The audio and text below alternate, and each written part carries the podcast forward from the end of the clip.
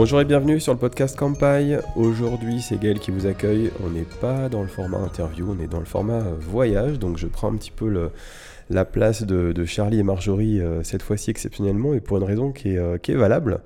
Car je suis en Suisse et je suis accompagné de Julien. Salut Julien. Salut Gaël. Alors c'est un petit peu particulier comme, comme contexte, pourquoi? Parce que euh, Julien et moi, on est partis tous les deux au Japon pour la première fois il y a 20 ans, quasiment jour pour jour. Hein. C'était en septembre 2003. à cette époque, Kampai avait 3 ans et demi, donc ça, ça, remonte évidemment.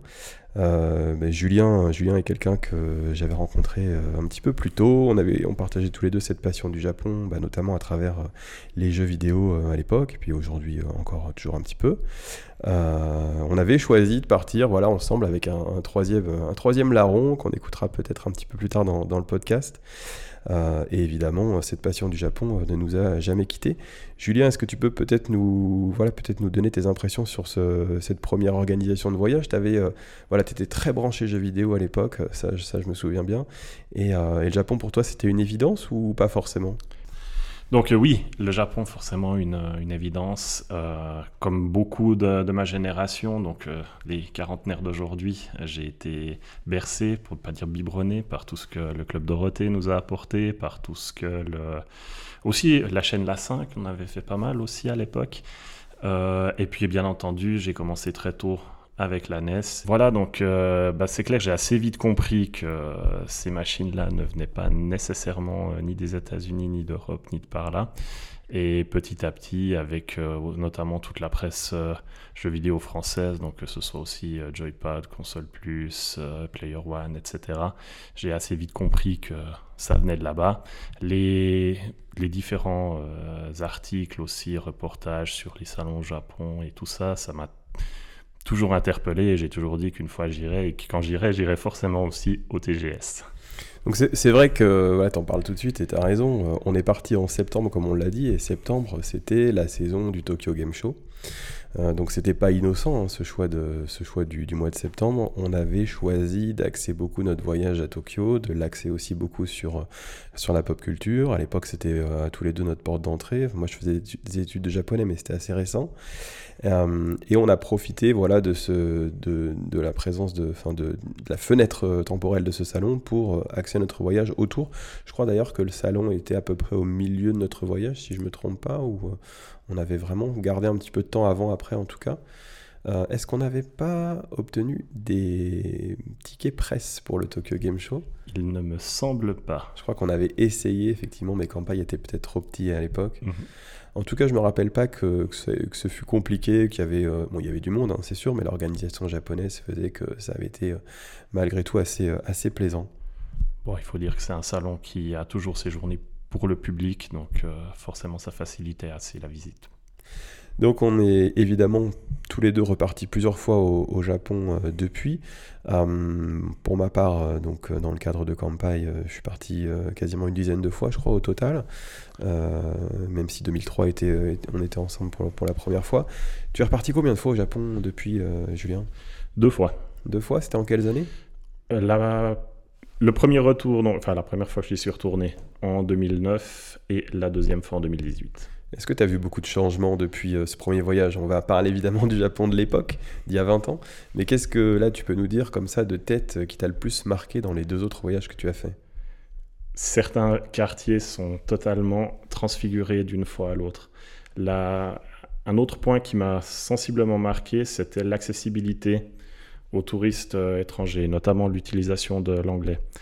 En 2003, c'était encore relativement limité, j'avais trouvé sur Tokyo, on arrivait vaguement à se, à se faire comprendre. Quand on était allé à, Kyoto, on avait vraiment l'impression d'être allé à la campagne.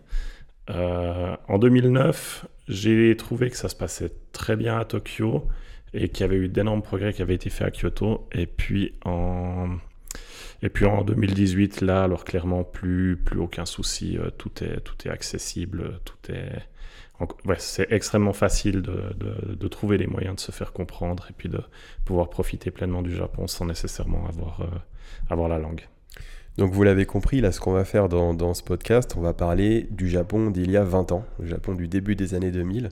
Euh, c'est un Japon qu'on connaissait euh, beaucoup moins à l'époque, parce qu'évidemment on n'était pas rendu au même niveau d'Internet qu'aujourd'hui.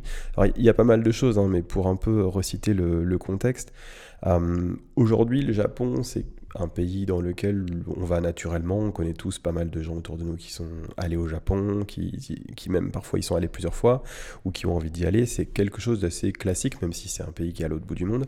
À l'époque, personne ou presque n'allait au Japon. Alors j'exagère bien entendu parce qu'il y avait quand même des touristes euh, étrangers, mais euh, du fait de l'information, je pense qu'il se diffusait beaucoup moins facilement. Avec, on n'était pas au balbutiement d'Internet, mais presque. Euh, je rappelle quand même qu'on était à une époque où il n'y avait pas de blog, pas de réseaux sociaux, il n'y avait pas de YouTube, donc on avait un accès à l'information voyage, à l'information Japon qui était un petit peu différente. On connaissait le Japon surtout de par les reportages TV ou alors peut-être surtout par les, les forum internet. Euh, moi, pour ma part, j'étais beaucoup sur Forum Japon, qui était euh, tenu par, euh, par Florent Gorge. je me suis amusé, là, pour le coup, à, justement, de manière un peu plus statistique, à comparer le nombre de touristes qui, qui, allaient au Japon entre 2003 et puis on, va prendre 2019 comme année de référence, parce que c'est la dernière année pré-Covid, hein, évidemment. Donc en 2019, on était quasiment à 32 millions de, de touristes. En 2003, c'était 5 millions 2. C'est-à-dire 6 fois moins, 6 fois moins de touristes qui allaient au Japon. Et je pense que si on calculait en termes de diffusion de l'information, on serait peut-être à plusieurs milliers de fois moins, tant euh, c'est vrai que l'Internet a apporté euh, énormément pour la, facilité du voyage. Euh, et puis sur la partie franc français, hein, donc je parle sur les, Français qui partaient au Japon, ils étaient 336 000 en 2019 et seulement 85 000 en 2003, soit, soit 4 fois moins. Euh, ce qui a aussi beaucoup changé avec euh, l'essor d'Internet, c'est la facilité de réservation. Aujourd'hui, on peut tout réserver en ligne, et ce n'était pas le cas à l'époque. Donc, on va directement euh, commencer cet épisode en parlant de nos réservations. Comment tu avais fait, Julien, de ton côté, pour réserver le, vol? Alors, de mémoire, j'avais quand même déjà fait une réservation Internet sur une, une des plus grandes agences, agences de voyage de Suisse où j'avais pu obtenir justement bah, le bon billet sur le bon vol, parce que bien entendu, comme toi tu passais par d'autres canaux, il fallait aussi bien sûr qu'on synchronise pour tomber sur le même vol. Et ça s'était passé de manière relativement, euh, standard, avec euh, ensuite les, billets qui arrivaient par la poste encore à l'époque. Et puis voilà, non, une expérience assez simple. Je sais que pour ma part, j'étais allé dans un Leclerc Voyage, donc euh, je crois que ça existe encore, mais j'avais acheté un billet voilà, avec mes, mes économies de, de boulot d'été en, en fois sans frais. Euh, on avait pris un, donc un vol Air France euh, de Paris, un vol, un vol direct en classe économique bien entendu. moi j'étais monté sur Paris par le train, toi tu avais pris un vol je crois. Oui, donc du coup pour moi ce n'était pas un vol direct, vu que j'avais fait d'abord un Genève-Paris. Genève-Paris qui de mémoire avait pris un petit peu de retard. Il me semble être arrivé un petit peu in extremis à la porte d'embarquement à Charles de Gaulle pour le, pour le vol pour Tokyo. Heureusement, j'ai quand même pu le prendre. on s'est retrouvé effectivement à l'embarquement. Et alors, je voulais faire un petit, un petit focus rapide là, sur, euh, sur le vol de l'époque. Aujourd'hui, évidemment, même en classe éco, tout le monde a sa télé dans le siège de, de devant. C'était pas comme ça en 2003. Hein. Euh, un autre monde, c'est-à-dire que euh, bah, la télévision, elle était dans le couloir, en fait. Elle était accrochée au plafond.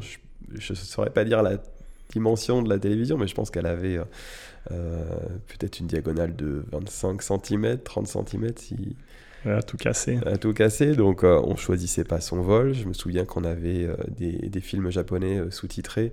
Je me souviens d'avoir vu un film sans doute d'Akira Kurosawa, mais qui était sous-titré évidemment étant éloigné de la télé, parce qu'il y a des télés peut-être tous les 6-7 sièges, hein, je me souviens plus exactement, mais on voyait pas grand chose, les sous-titres, euh, je vous en parle même pas. Donc c'était un petit peu, c'était un petit peu particulier hein, comme vol, c'était pas comme, euh, pas aussi confortable qu'aujourd'hui. Mais peut-être qu'il y avait un ou deux centimètres encore de plus entre les sièges par rapport à aujourd'hui en écho. Ah oui, tu crois?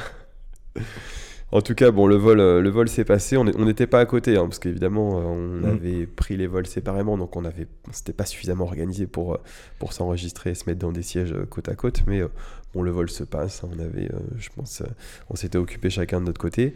Et puis en arrivant, on avait pris le Narita Express, classiquement, parce qu'on avait atterri à Narita. Il y avait quasiment pas de vol qui atterrissait à Haneda hein, de mémoire à l'époque. on avait activé notre Girpass classiquement à l'aéroport de Narita. Et puis on avait pris le, Nex. Est-ce que tu as un souvenir de, ça? Alors du Nex, pour être tout à fait honnête avec toi, pas plus que ça. Je pense qu'on était un petit peu fatigué, fatigué par le vol. En tout cas, on avait pris le, Narita Express, on est arrivé euh, du côté de Tokyo et là, euh, on s'est posé dans notre hôtel euh, qui, nous accueillera pendant 15 jours. Le New Koyo, alors là, je vais te laisser, je vais te laisser nous raconter parce que c'était une, toute une expérience. Alors effectivement, donc l'hôtel plutôt dans un quartier, on va dire un peu populaire, à l'extérieur de Tokyo. pour référence, si, si, on pouvait faire une analogie, euh, le quartier dans lequel on vit dans le jeu Persona 5 me rappelle beaucoup Minowa. Je ne saurais pas dire pourquoi, mais en termes d'ambiance et autres, il me, rappelle pas mal ce quartier. Et puis, euh, voilà, donc c'était vraiment à l'extérieur. C'était bien sûr pas le, Japon un peu euh, avec tous les néons, les lumières et tout ça. C'était vraiment, vraiment populaire, simple, on va dire. Euh, l'hôtel en lui-même était également euh, simple, on va dire. Donc c'était clairement un, hôtel euh, qu'on va dire adapté à notre, à notre budget finalement ben, d'étudiants de, de l'époque. la première surprise sera sans doute la taille de la chambre. Donc on sait que Déjà dans les hôtels normaux au Japon, les chambres ne sont pas nécessairement très spacieuses. Là, ça faisait ouais, 3, à peu près 3 mètres carrés, je pense. Je pense que c'est ça. En tout cas, je me souviens, je suis un petit peu moins grand que toi, mais je me souviens que je pouvais pas écarter les bras. Ouais, je pouvais pas écarter les bras non plus. Euh, et puis alors c'était basique. Hein. Il y avait, euh, il y avait les tatamis, euh, le futon posé dessus, une, une petite armoire vissée au mur, euh, une petite tablette avec une télé, euh, télé avec magnétoscope, si, je, si mes souvenirs sont exacts.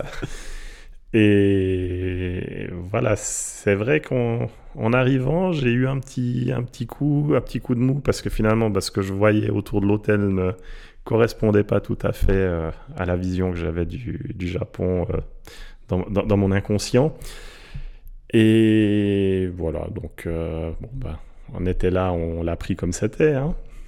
Alors tu l'as dit, hein, c'était un hôtel qui correspondait à notre budget, c'était vraiment le critère principal à l'époque, on avait mhm. euh, vraiment un budget très limité. Donc le New Koyo, c'est un hôtel deux étoiles. Alors toi et moi, pour la préparation de cet épisode, on a tous les deux euh, vérifié, il existe toujours, il, est, il, est, réservable et euh, je pense qu'il a été un petit peu rénové, mais on reste toujours dans, quelque chose qui est de qualité, voilà, budget. Hein. Sans doute, parce que quand tu m'as parlé des, deux étoiles, euh, j'ai assez surpris. J'avais souvenir euh, économie hôtel dans, la, dans, le, dans, ouais, dans, dans, mes souvenirs. Donc, euh, je pense effectivement qu'il a dû s'améliorer un petit peu. Donc, on avait réservé sur le site directement, sur le site de l'hôtel.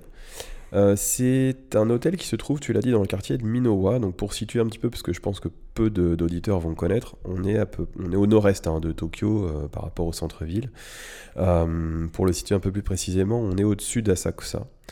Et on était, nous, à 10 minutes à pied de la gare, la gare qui s'appelait Minami Senju, qui existe toujours bien entendu, qui est une gare à la fois JR et métro. Donc finalement, c'était bon, pas tout près de la gare, mais c'était assez pratique en termes de transport quand on souhaitait se déplacer, parce qu'on a évidemment beaucoup arpenté euh, Tokyo. Donc, euh, euh, pour le coup, on pouvait à la fois utiliser le JR Pass directement depuis, depuis cette gare, et puis prendre le métro si on avait besoin d'accéder à des quartiers qui n'étaient pas forcément bien desservis par, la Yamanote ou, ou, autre, autre JR. C'est vrai que, alors, tu as cité voilà, la taille de la, de la chambre, les équipements. Moi, je me souviens notamment des oreillers les fameux oreillers euh, japonais à l'ancienne, euh, plein, remplis de billes, qui étaient assez inconfortables. Alors, à mémoire de forme, pour le coup, mais je me souviens pas avoir très très bien dormi. En tout cas, les cervicales étaient, euh, étaient mises à, rude épreuve.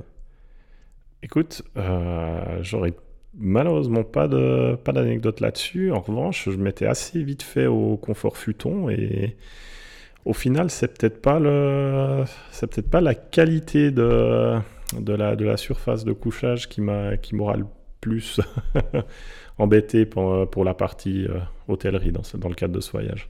C'est vrai que le futon, finalement, sur le tatami, même si on Mhm. était en gamme budget, ça, ça fonctionnait très bien. J'ai pas de, j'ai pas de mauvais souvenirs non plus, à l'exception de l'oreiller. Euh, bon, c'est vrai que là, tu l'as tu l'as dit tout à l'heure, 3 mètres carrés, c'est très juste. On, on va dire hein, très clairement, euh, vous avez le, le tatami, euh, donc en plus Julien fait quasiment 1m90. Euh, vous, vous ouvrez votre valise, et puis en fait, il n'y a plus du tout de place, parce qu'il y avait un mini genka dans le poser nos, nos chaussures, évidemment. Mais après, on pouvait plus marcher, à l'exception de, de, de marcher sur le futon. On n'avait plus aucune place, donc il fallait constamment, euh, voilà, avec tous les achats qu'on on en parlera un petit peu plus tard, tous les achats qu'on avait fait pendant le voyage, évidemment les souvenirs qu'on avait, euh, qu'on qu'on rapportait, Les goodies fallait- du TGS. notamment, il fallait beaucoup s'organiser. Et puis on était, alors euh, ça tombe sous le sens, en douche commune, Mhm. euh, qui, était, qui était au rez-de-chaussée, donc euh, pareil assez vétuste. On était voilà, sur un hôtel étudiant. Euh, donc finalement, ça, ça a fait le boulot. Euh, Je pense qu'on s'en souvient aujourd'hui avec un petit peu de tendresse. Mais euh, peut-être qu'on repartirait pas sur, sur le même choix Je aujourd'hui. ne crois pas. Euh, concernant, alors on reste sur, la partie budget, hein, après l'hébergement, on s'était organisé évidemment en, en JR Pass, qui était déjà incontournable à l'époque, qui l'est encore aujourd'hui, bien entendu. Euh, on avait acheté, euh, enfin en tout cas pour ma part, je me souviens plus si on l'avait acheté ensemble. Il me semble que tu avais euh, pris, le, euh, pris le lead pour, euh, pour les commander directement en France. Je crois qu'on l'avait acheté en agence directement à Paris par téléphone, il n'y avait pas forcément d'achat internet comme aujourd'hui, qui est très, très facile. Évidemment, pas de pocket Wi-Fi, donc ça, ça va être une de nos nombreuses anecdotes, je pense, du podcast. Tu vas pouvoir nous raconter comment on faisait pour se connecter à Internet, parce que aujourd'hui, quand on va au Japon, tout le monde sait qu'on utilise un pocket Wi-Fi pour se connecter. C'est la manière la plus simple et économique souvent d'avoir un accès à Internet permanent. Ça n'existait pas à l'époque, bien entendu. Euh, donc tu vas nous raconter comment on faisait pour, euh, pour aller sur, euh, pour se connecter. Alors, on avait la chance à Minoa d'avoir un petit café qui, de mémoire, s'appelait le Tepui Café, qui avait un ou deux, mais je crois qu'il n'y en avait qu'un seul, ordinateur qui était connecté à, qui était connecté à Internet. Je ne me souviens plus si on devait payer quelque chose pour l'utiliser ou si simple, c'était simplement à disposition du moment qu'on qu'on consommait quelque chose dans le, dans le bar. Je pense que oui, je pense qu'on payait une heure ou quelque chose comme ça, en plus de, la, de Mm. nos consommations. ouais.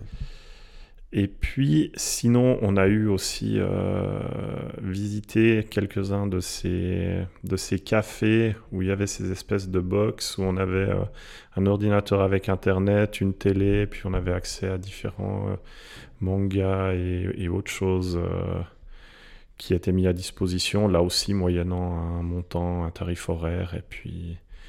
Donc euh, voilà, c'était sûr que c'était nettement moins immédiat qu'aujourd'hui. Euh, nos téléphones portables de l'époque qui n'étaient pas du tout des smartphones, mais vraiment des authentiques dumbphones. Je suis même pas sûr que nos téléphones de l'époque avaient la capacité de faire des photos. Je pense pas, effectivement. Mm. Donc euh, voilà, c'était une autre époque. Une autre époque, ouais, tu l'as dit, tu as parlé des, des- Alors on appelle ça des internet cafés, je pense, à l'époque. Aujourd'hui, c'est les mangas qui ça, mais le fonctionnement est le même, hein, tu l'as bien cité, c'est des box. Et à l'époque, c'est vrai que nous, on s'en servait principalement pour aller sur internet, faire une petite pause dans une journée, euh, peut-être une journée chaude ou voilà. Mais euh, tu as bien fait de le rappeler, euh, c'était un autre monde, hein, le téléphone, c'était par pièce. bon, voilà, on n'avait pas les moyens de communication d'aujourd'hui. On avait changé des yens avant de partir à la banque, chacun de notre côté.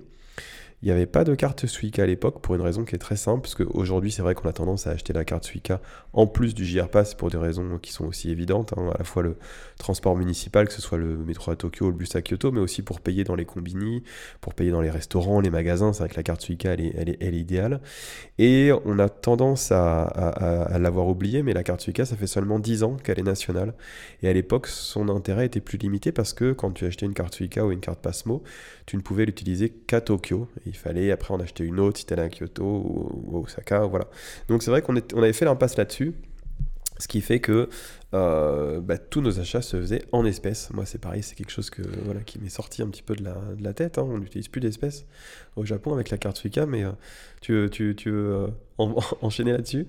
Alors, de mémoire, donc effectivement, on a utilisé beaucoup d'espèces, aussi malgré tout carte de crédit. Ça marchait encore. En tout cas, moi, j'en avais, justement fait une un peu en prévision de ce voyage. Et puis, j'ai pas souvenir qu'elle n'ait pas été, euh, enfin, qu'elle ait souvent été refusée.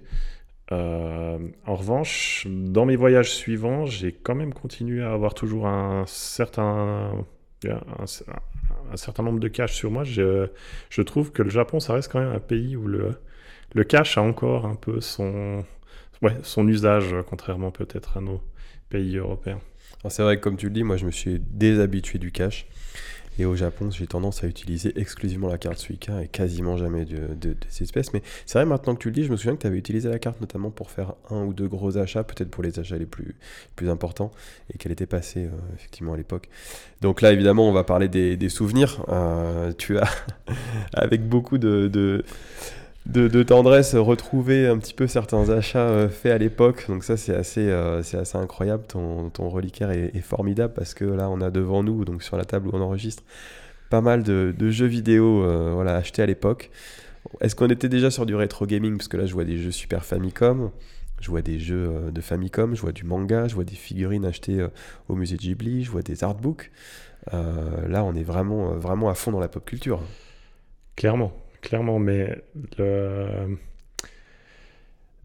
2003, c'était aussi une époque où encore, au final, les, différents magasins de rétro gaming n'avaient pas nécessairement été euh, pillés pour euh, revendre sur eBay. Donc, euh, c'était pas c'était pas rare finalement dans n'importe quelle petite boutique de jeux vidéo de trouver différents articles.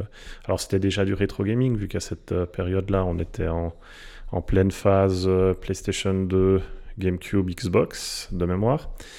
Et donc voilà, donc tout ce qui est Famicom, Super Famicom était forcément déjà du rétro gaming. Et on a. Je me souviens qu'on s'est quasiment, je crois, à chaque boutique qu'on croisait, on s'arrêtait, on regardait ce qu'il y avait, si. Et c'était pas, c'était vraiment pas euh, difficile de trouver euh, certaines pièces qui restent intéressantes dans une, dans une collection aujourd'hui. Je me souviens effectivement qu'on avait euh, arpenté beaucoup de. Alors, à la fois des évidences hein, comme Super Potato euh, à, Akiba ou alors euh, les Mandalake. On avait aussi fait beaucoup de book off, je crois, de mémoire, où on trouvait, comme, tu le dis, comme tu le disais à l'instant, pas mal de, pièces rétro gaming assez intéressantes. Et les prix n'étaient pas du tout les mêmes parce que ben, peu de touristes veut dire peu de, de capacité de capitaliser entre guillemets sur, le, sur, sur, sur la, la, niche. Est-ce que là, de mémoire comme ça, là, je vois une dizaine de jeux Super Famicom à côté de nous.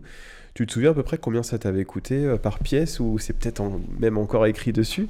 Je te vois allonger le bras pour vérifier. Alors là, j'ai un, euh, un, un, Bomberman euh, Super Nintendo. Alors je ne saurais pas dire lequel, à 200 yens. D'accord, donc 200 yens, 1,50€ Là, j'ai un Chrono Trigger à 600 yens. Allez, 4 euros. Un FF6 qui, malheureusement, est en très. Enfin, heureusement, est en très très bon état, mais qui, malheureusement, par-dessus le petit plastique de protection, n'a plus le prix d'origine. Ah oui. Un Far East of Eden euh, à 200 yens aussi. Pareil, 1,50€. Le Mario Super Picross que j'avais ouvert pour y jouer. ah, un Super Mario RPG en très bon état, là 1680 yens quand même. Là, on est à peu près autour de 12 euros, ce qui reste toujours moins cher que le remake qui va bientôt sortir sur Switch. Et pour le reste, malheureusement, c'est des boîtes qui n'étaient pas euh, recellophanées ou remises euh, ou mises avec justement un plastique de protection. Donc j'ai très certainement enlevé directement les étiquettes de prix. Est-ce que tu sais nous dire à peu près aujourd'hui ça combien ça coûterait euh, Tu es revenu au Japon il y a quelques années, mais je pense que les prix ont été multipliés là. Alors, je pense que trouver des, jeux rétro à 200 yens, je pense que ça doit être un petit peu compliqué. En revanche, euh, je, mentirais si je disais que lors de mon dernier voyage, j'ai beaucoup regardé ce, type d'article. J'ai bien sûr refait euh, bah, les, classiques, Super Potato, Mandarake, mais malheureusement, je ne me suis pas attardé plus que ça sur les, sur les prix cette fois-là. On peut supposer, comme tu l'as dit en tout cas, que ça ait beaucoup augmenté. En tout cas, c'est vrai qu'aujourd'hui, quand on cherche du rétro gaming, c'est pas forcément à Tokyo qu'il faut aller si on veut faire des bonnes affaires. Euh, on va enchaîner, si tu le veux bien, sur le programme. Donc, on était resté deux semaines au Japon. On avait, euh, on avait organisé notre programme un petit peu euh, nous-mêmes bah, à la fois avec, on le citait tout à l'heure, Forum Japon, et puis à la fois avec l'aide du Petit Futé, qui est pas forcément, alors je, ne vais pas dire du mal des guides touristiques, mais qui n'est pas forcément un choix éclairé, parce que, bon, pour plusieurs raisons, les guides de type Petit Futé, Routard sont pas forcément des guides très précis sur, sur le Japon, c'est plus générique, mais c'est pas forcément les guides idéaux pour, pour organiser son programme. Euh, nous, on avait accès, euh, voilà, Tokyo, Tokyo à fond, hein, Tokyo deux semaines. Alors, c'est une ville tellement qu'elle pourrait le justifier de passer deux semaines euh, sur place, mais à rebours, on en a parlé là juste avant l'enregistrement. Moi, je regrette peut-être un petit peu de nous être trop axés sur Tokyo parce que finalement, on a peu découvert l'extérieur. Alors, on le fera chacun de notre côté dans, nos, dans nos futurs voyages, hein, mais c'est vrai qu'à cette époque, même si ça m'avait pas manqué, je me suis dit peut-être un petit peu euh, en aval, ben, voilà, on a fait que Tokyo, c'est peut-être un peu dommage. En tout cas, on en a quand même bien profité. Moi, je garde un excellent souvenir de Tokyo, bien sûr.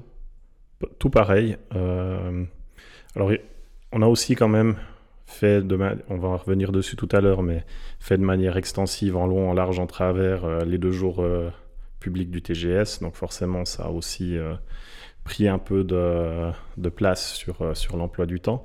Mais pour moi, pour une première approche, euh, ne parlant pas japonais non plus, ça m'a semblé être un, un, package tout à fait convenable et dont je garde un, excellent souvenir. Bon, bah, le Tokyo Game Show, allons-y. Hein.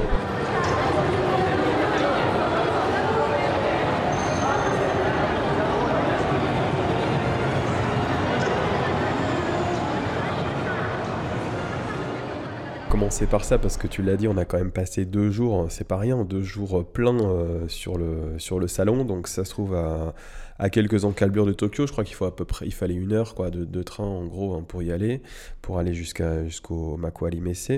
Euh, bon, là, je vais te laisser euh, nous raconter un petit peu l'expérience TGS parce que c'est quand même quelque chose qui était, qui était assez grandiose euh, par certains aspects. En tout cas, nous, ça faisait chacun de notre côté des années et des années qu'on lisait dans la presse et puis un petit peu voilà, sur Internet euh, des, couvertures du, TGS par des rédactions. Et là, on y était vraiment, enfin. Enfin, effectivement, comme tu dis. ce que j'ai beaucoup apprécié, pour ne pas dire adoré dans cette, dans cette première expérience au au TGS, c'est que comme on était dans un, encore dans un monde où la connexion avec Internet, avec les, les news finalement sorties des journées presse, on l'a pas eu. On a eu plein de surprises, notamment euh, la révélation de, du, euh, du, long métrage euh, FF7 Advent Children. on n'en avait pas entendu parler. Et puis je me, je me souviens qu'on approchait du, euh, des guichets pour aller chercher nos, nos, billets et on voyait ces, ces, logos et puis euh, la fameuse image avec euh, Cloud à moitié d'un côté, Sephiroth à moitié de l'autre côté. Et on, on, on, était impatients, on se demandait mais qu'est-ce que qu'est-ce que c'est? On voyait qu'il y avait aussi un peu de Kingdom Hearts, donc effectivement Kingdom Hearts 2 avait été dévoilé à, ce TGS-là, me semble-t-il en même temps que Chain of Memories aussi. Euh, d'ailleurs, j'avais du coup ramené les, les posters d'Advent Children, de, de, Kingdom Hearts 2. Euh, et puis, c'était encore la grande époque euh, des, salons, donc les stands étaient quand même assez grands. Je me souviens, il y avait passablement de possibilités de, pouvoir jouer, de pouvoir essayer les jeux. Je me souviens notamment d'avoir euh, essayé Castlevania Element of Innocence euh, là-bas. Alors bon, grand fan de la série, alors principalement la série en 2D, hein, on va pas se mentir. Les épisodes 3D sont un petit peu plus compliqués, mais il m'avait laissé un bon feeling, bon feeling qui s'est un petit peu euh, amenuisé en faisant l'expérience complète à la maison. Mais voilà, je, garde aussi un bon, un bon souvenir de la, de la démo de ce jeu-là. Euh, de mémoire, je crois que chez Namco, il y avait un petit peu de, de Baton Kaitos. Euh, chez Sega, il y avait, c'était à l'époque où ils avaient fait les jeux Astro Boy aussi euh, entre la, la, PS2 et la Game Boy Advance, où là aussi il y avait pas mal de, de, goodies Astro, de trucs comme ça sur, sur le stand. Puis vraiment bah, une foule, une énergie, une ambiance vraiment. Euh, enfin, l'ambiance que j'attendais, ça, ça, cadrait totalement avec, euh, avec l'idée que je m'en faisais. Alors, en revanche, euh, et là, c'était pas toujours évident, il y avait beaucoup quand même de restrictions, photos, comme d'habitude. On avait essayé de prendre à l'arrache, je me souviens, en vidéo avec un caméscope, les les, les bandes annonces justement de Kingdom Hearts et puis euh, de, FF7 Advent Children. Euh, J'ai souvenir qu'on a une vidéo un peu moisie euh, quelque part euh, qui reste de, ce, de, ce, de ce trailer. On avait réussi à éviter un peu contourner tous les gens qui viennent exprès devant la caméra avec des pancartes pour dire qu'on n'avait pas le droit de filmer. Alors je sais pas si j'ai le droit de raconter ça ici, mais... Il y a prescription. Il y a sans doute prescription, voilà. Et puis je me souviens, bah, c'était un peu aussi le challenge parce qu'à l'époque, on avait encore euh, les forums sur Campai. Et du coup, on avait voulu essayer d'en faire profiter euh, notre communauté. Et voilà, alors je rebondis un petit peu sur euh, FF7 Advent Children, hein, parce qu'on avait donc notre troisième euh, comparse, c'est Jarod, hein, pour ne pas le citer, qui est bien connu de la communauté Game Cult, euh, qui lui était un grand fan, et je pense toujours aujourd'hui, de Final Fantasy VII. Petite capsule dans ce podcast euh, enregistré avec Julie en Suisse. Je suis de retour en France et j'enregistre un petit segment avec euh, notre ami euh, Steve, qui était le troisième larron de Suez Japon. Steve également connu sous le pseudonyme de Jarod sur Internet. Salut Steve. Salut Gaël, content de te revoir et merci de m'accueillir. Bah, merci à toi, un grand plaisir de, de, se voir et de savoir à nouveau. Et merci de participer à ce, à ce podcast.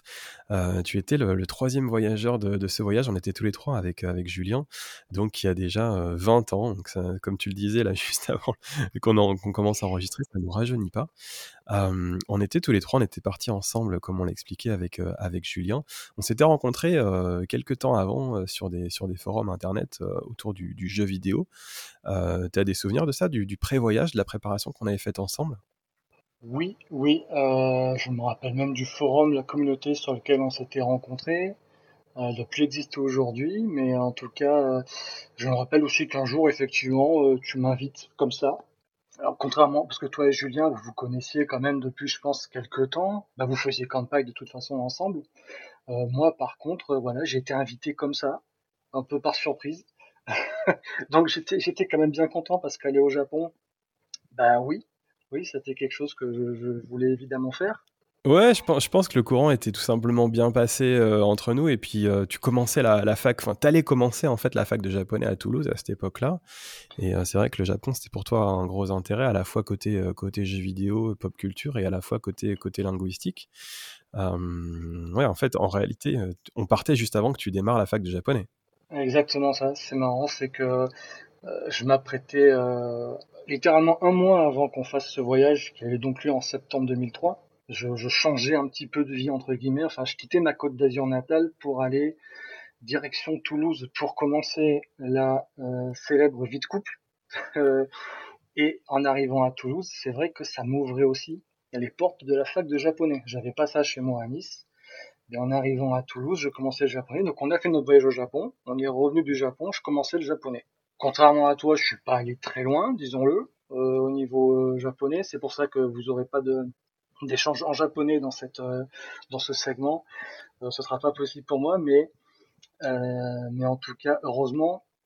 Par contre, que toi, tu avais déjà, je me rappelle, validé deux années de japonais au moment où on est parti. Je pense quand même que ça a été, ça a bien facilité quand même certaines choses quand on était là-bas. Euh, même si on n'avait pas besoin de tenir des conversations incroyables, mais euh, ça nous a quand même pas mal aidé. Et même pour les préparatifs, tu me demandais si je me rappelais des préparatifs, mais les préparatifs, c'est toi qui les avais tous faits. Euh, de la réservation de, l'hôtel, on va, évidemment en parler hein, du Nukoyo, mais la réservation de l'hôtel, le Japan Rail Pass, déjà indispensable à l'époque, et tout le planning de qu'est-ce qu'on allait faire tel ou tel jour il faut rendre à, Gaël ce qui est à Gaël. Hein. C'est toi qui avais tout préparé à l'époque. Je crois que Julien et moi, on t'a suivi. Euh, on a pris nos billets d'avion, euh, notre budget, et puis on t'a suivi, quoi. C'était, c'était, c'était tout confort pour nous. T'étais, tu découvrais comme nous, mais tu étais un peu le guide touristique quand même. Hein. Je pense que euh, ça nous arrange bien. Moi, en tout cas, ça m'arrangeait bien, vu le niveau zéro de l'organisation et tout ça. Bah, avec leur, Avec le recul, je, enfin, je trouve que ça a été fait assez simplement et puis on, avait fait quelque chose qui était à notre image aussi. On avait passé en tout cas des bons moments. Euh, on en parlait juste avant euh, d'enregistrer justement que toi, tu as des souvenirs un peu euh, transverses entre guillemets du, de ce voyage. Tu as, as, plein de petits détails qui te reviennent, des anecdotes, mais tu pas un souvenir global ou quelque chose qui ressort plus que les autres, non? C'est vrai que je me suis auto-posé la question. Steve, qu'est-ce qui t'a le plus marqué? Au final de ces deux semaines au Japon. J'arrive pas à ressortir un truc en particulier, un lieu, un événement, un, une personne. Non, c'est c'est comme j'arrive pas à extraire un truc. C'est, je crois que ben, je, je, tiens trop au moindre souvenir, aussi anecdotique soit-il, euh, de, de ce qu'on a fait. Et, c'est vrai que je me rappelle peut-être de, deux choses anecdotiques. Mais voilà, quand, quand je regarde mes quand je regarde un peu mes photos, par exemple, j'ai euh, les photos entre parenthèses précisons-le, euh, que j'avais dû perdre et que toi, tu avais entièrement conservé. Donc, grâce à toi, j'ai pu les récupérer. Et ça faisait longtemps que j'avais pas vu mes photos du Japon. Mais tu vois, il y a pas mal de lieux euh, que j'arrive pas à restituer, euh, que j'arrive pas à restituer. Akihabara, Shibuya, d'accord. D'autres lieux plus naturels, il y a un parc, peut-être que c'est le parc de Ueno. Probablement. Ouais. Le parc de Ueno, à un moment donné, il y a un, on a visité un zoo, je m'en rappelais pas. Oui, c'est ça. Alors, le Kinkakuji, ça d'accord, ça évidemment, c'est la photo que tout le monde, des millions de touristes ont pris la même photo hein, à, Kyoto. Il y, a, des lieux dont je me rappelle pas, mais voilà. Mais je sais que tout était bien. Même le New Koyo, même l'hôtel? Alors, ah, le, New Koyo, ça, il faut faire un chapitre, il faut faire un chapitre entier dessus. Euh, évidemment, alors quand même, euh, partir au Japon, c'est un budget, et on va, on va avouer que ni toi ni moi, on se rappelle exactement de combien, de combien on avait dû mettre de côté. C'est bête de pas s'en souvenir. C'était pas mal, euh, mais, mais, en tout cas, il, avait quand même fallu faire des économies sur, euh, sur l'hébergement, c'est évident. Deux semaines, à, deux semaines au Japon, il avait fallu choisir quelque chose d'assez modeste. Et le Nyokoyo, je pense que c'est ce que tu avais trouvé de plus modeste. Euh, le, New Koyo, voilà, c'est une auberge, euh, une espèce d'auberge euh, zéro étoile. Euh, mais, mais j'ai souvenir plein de tendresse, moi, de là-bas. Hein. On arrive, et le, je sais pas si tu te rappelles, le, le, mec à l'accueil était français, à ce moment-là, quand on y était nous. Ah, je me souviens pas de ça. Et ouais, il était français, pas le patron. Hein. Le patron, on l'avait vu, il ressemblait à un Yakuza, mais le, mec à l'accueil, c'était un jeune français. Je sais plus que c'était le contexte. mais en tout cas, donc voilà, cette petite auberge tu dormais évidemment euh, bah, sur le sur, le sol, on appelle ça le futon. On avait quand même notre petite télé, notre petite télé pour nous imprégner de la des chaînes locales. Euh, bon, les, toilettes, douches sur le palier, tout ça. Mais on, mais on s'en foutait. Moi, j'ai un, souvenir, j'ai un souvenir chaleureux de ce, de, de ce petit cocon là dans lequel on revenait tous les soirs. Et, ouais. La taille des chambres faisait, assez intimiste, effectivement, comme on le disait, au, vu de, euh, notre incapacité juste à, à, étendre les bras. Mais je suis d'accord avec toi, j'ai un souvenir aussi euh, euh, bon, c'était, ça faisait partie du voyage, du voyage étudiant, du voyage où on consacrait plutôt un budget aux, souvenirs, aux sorties. Et tu me parlais euh, justement de la, découverte d'Akihabara. Ça fait partie de ces choses comme ça qui, étaient indispensables. Euh, je sais que toi aussi, tu étais assez fan de, pop culture et de jeux vidéo à l'époque. Ça fait quelque chose quand même de, de, sortir de la JR et d'arriver à Akihabara comme ça. Hein. On s'est, on s'est quand même rencontrés clairement autour du jeu vidéo. Euh, on était sur un forum jeux vidéo. Euh, euh, par extension, bien sûr, toute la culture, bah, la culture populaire, manga, séries d'animation, etc. Et on, est tous partis de là, je pense, avant d'étendre notre intérêt plus généralement au Japon. Mais Akihabara, si je me rappelle bien, c'est le, le, premier soir. On est allé le premier soir, je crois. Si je me rappelle bien, c'est notre, notre visite du premier soir, sans surprise. Euh, je sais pas, il y avait bah, tout ce mythe autour de, ce quartier euh, euh, qui, je crois, a un peu périclité depuis. Enfin, c'était notre première destination. ouais.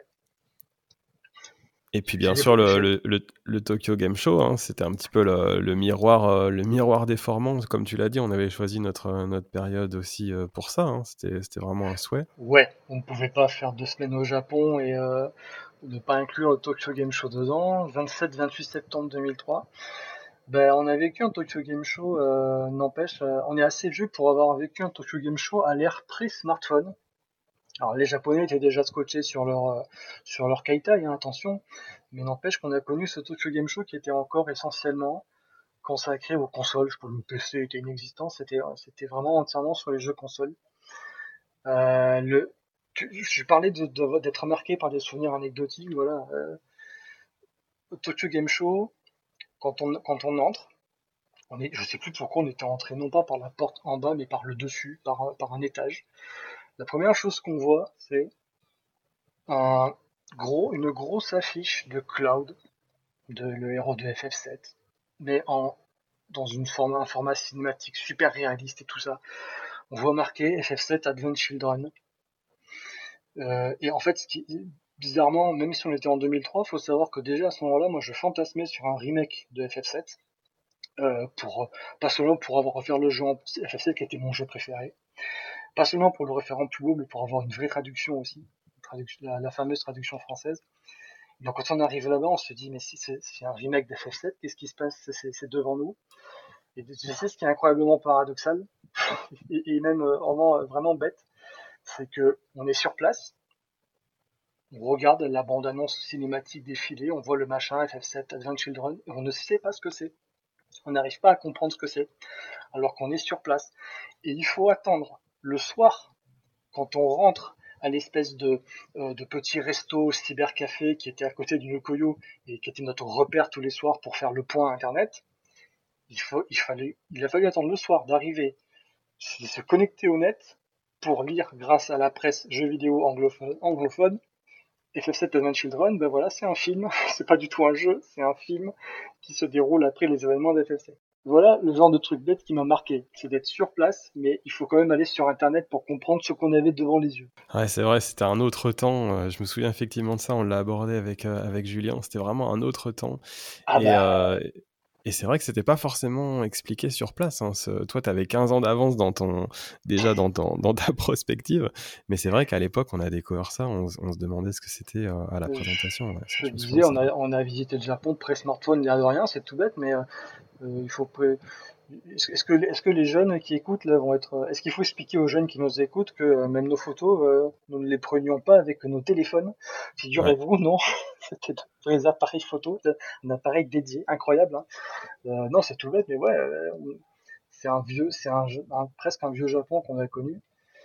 Ouais, et, je me, et, pour rebondir sur les appareils photo, pardon, je te coupe, mais je me souviens même que tu étais le seul de nous trois. Alors, Julien avait acheté un caméscope sur place, mais tu étais le seul de nous trois à avoir un appareil euh, numérique, je crois, qui avait été prêté par un membre de ta famille, si je me trompe pas. Je me rappelle pas. Et nous, on était en photo argentique. Alors là, pour le coup, ça, ça nous, ça nous met un, vrai coup de, de, 20 ans dans la figure parce que développer des photos, c'est quelque chose qu'on a oublié. Hein. Là, tu me rappelles un détail que j'avais oublié.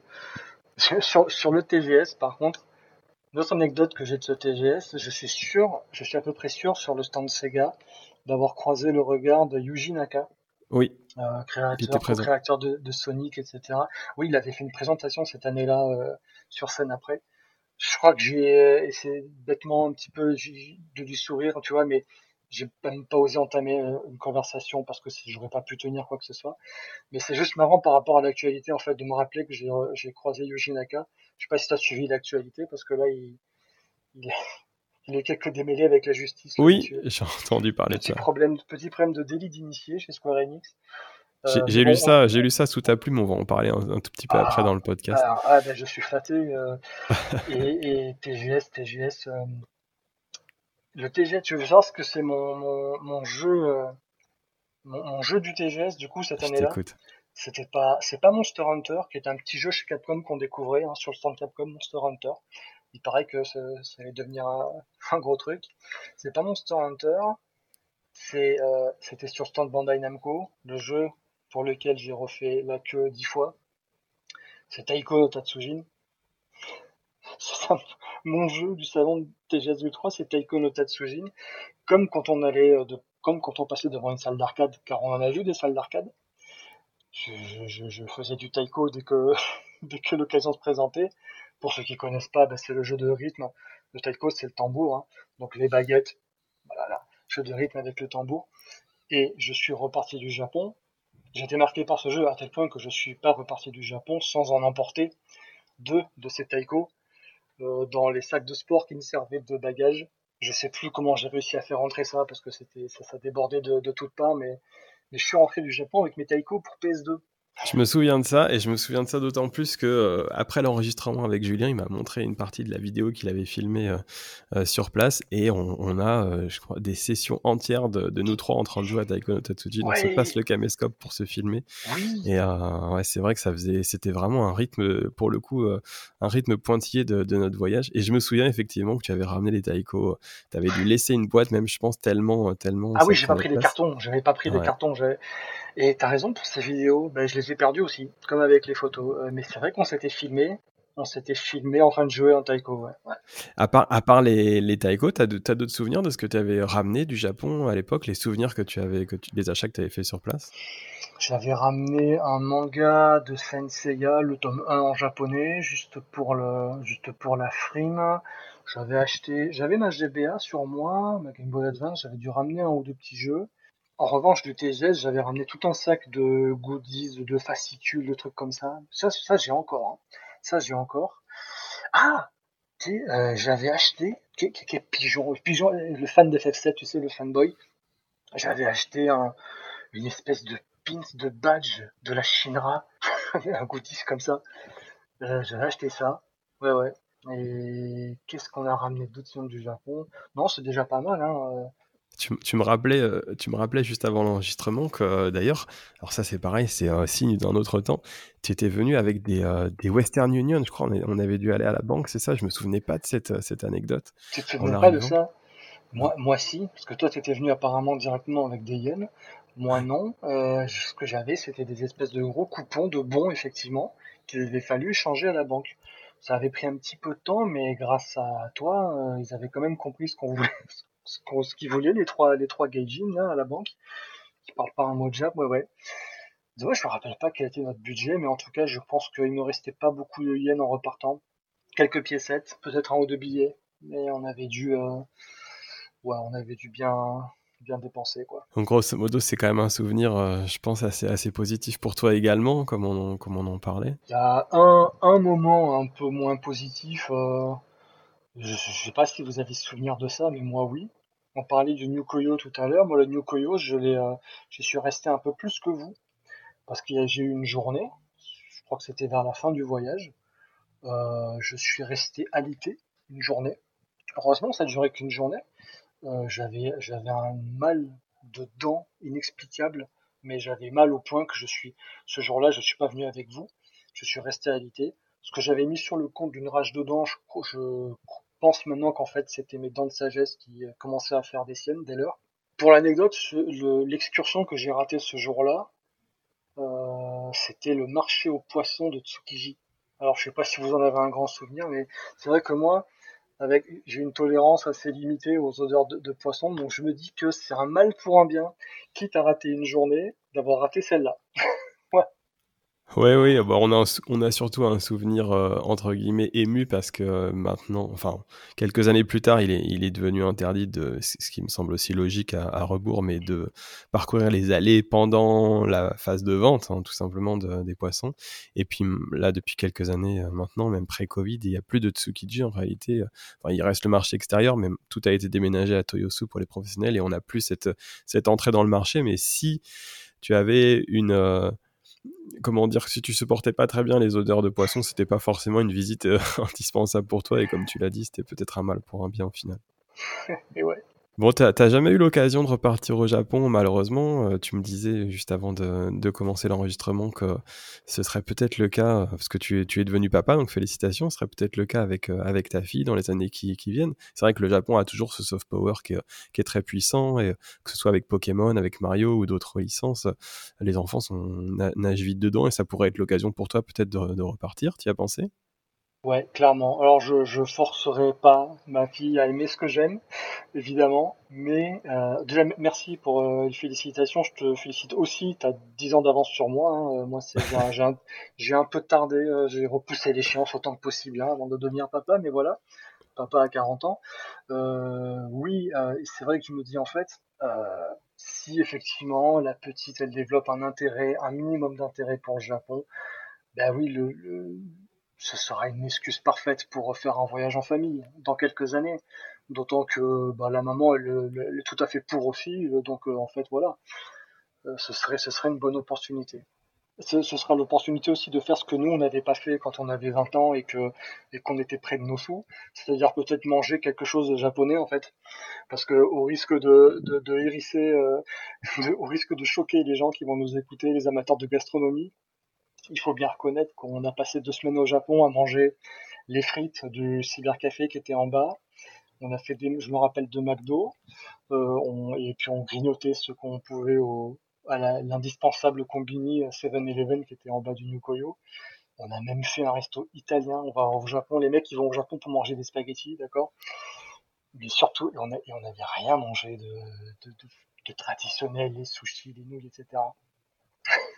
non, c'est vrai que c'était pas un voyage gastronomique. Hein. C'était pas gastronomique, j'y ai repensé après coup, je me suis dit, mais bon, mais, mais, voilà. En tout cas, euh, bon, nous aussi, on a un souvenir hyper, euh, hyper, hyper tendre de ce voyage, avec, comme tu l'as dit, toutes ces entre guillemets erreurs, mais ça faisait aussi partie de l'ambiance de l'époque. On était étudiants, comme tu l'as dit, le budget était limité on a, on a fait plein d'erreurs, mais euh, c'était un voyage tellement, tellement plaisant que je suis, je suis super content d'entendre ça. Je voulais, je voulais euh, parler un petit peu de ton parcours, hein, un petit peu euh, postérieur à, ce voyage, parce que tu es devenu journaliste en réalité, tu es, resté dans le jeu vidéo, tu as travaillé pour différents sites. Tu peux nous raconter un petit peu ton parcours rapidement là sur, sur ce qui s'est passé pour toi après? Ben, Moi, dès que j'ai eu Internet, de toute façon, c'est-à-dire en 2001 avec mon PC et tout ça, j'ai commencé à, à, scribouiller euh, là où je pouvais. Et en fin 2004, donc pas très longtemps après notre voyage, euh, là j'ai l'opportunité de rejoindre le, la première rédaction dite professionnelle, ouais, qui est Jeux Actu. Euh, là je passe deux ans. Après ça, sur Jeux Actu, je rencontre Rodolphe Donin, rédacteur chef, qui ensuite me fait venir à JVN, qui est un site qui va durer cinq ans, le site à l'époque lancé par, c'était le grand groupe de presse de l'époque, euh, Future France, Yellow Media, qui avait tous les magazines à l'époque, tous les magazines papier. Ils finissent enfin par se lancer sur net en 2009. Euh, l'aventure tourne court par contre au bout de 5 ans. Mais la chance que j'ai, c'est que pile au moment où le site où JVN s'arrête, la chance que j'ai, c'est que euh, il y a Thomas Cusso, alias Yukishiro, qui était sur le point de devenir rédacteur en chef de Gamecult, m'invite à venir sur Gamecult pour faire des news, euh, ce qui était un peu devenu ma spécialité.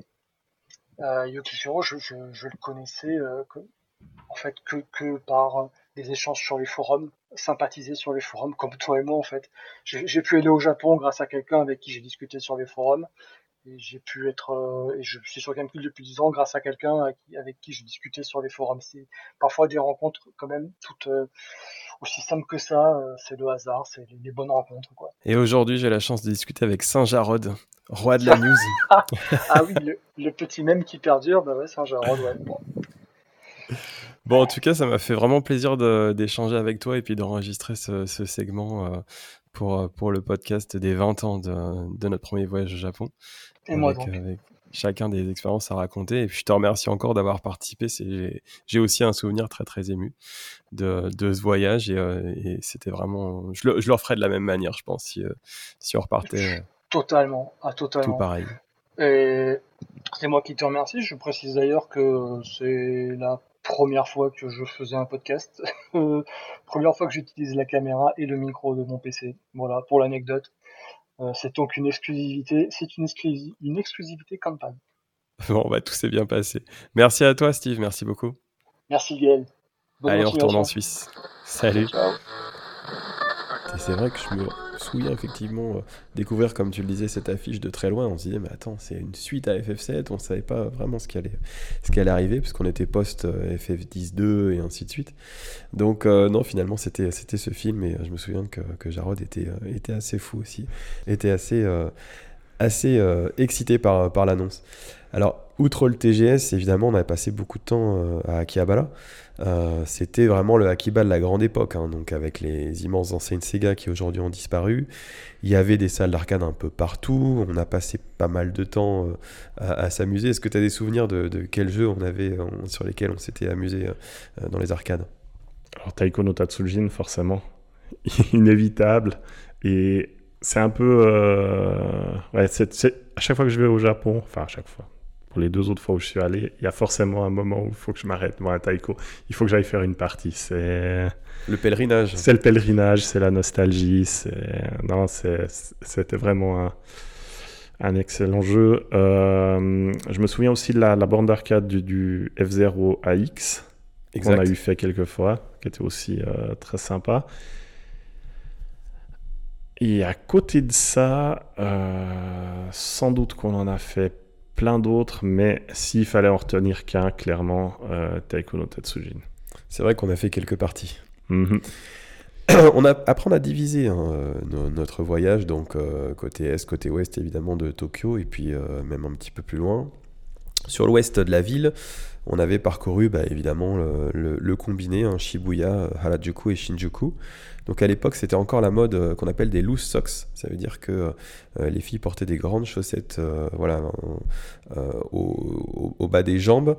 Elles avaient les cheveux marrons. C'était juste après la mode des kogaru. Donc c'est voilà, à l'époque où Shibuya était encore un quartier de la mode très jeune. C'est plus forcément trop le cas aujourd'hui. Euh, du côté d'Arajuku, c'est pareil, Takeshita Dori, donc évidemment encore aujourd'hui une rue très, euh, très connue, mais beaucoup plus commerciale, je dirais très touristique. À l'époque, c'était encore euh, peut-être le, le, dimanche des, des, jeunes japonais. on avait aussi pas mal de cosplay. Je, crois me souvenir qu'on avait vu des cosplays aussi aux alentours de Meiji Jingu. Donc voilà, ça c'était un petit peu le Tokyo West de l'époque qui aujourd'hui a un petit peu changé, je dirais, mais bon, c'était à l'époque c'était encore dans très très pop.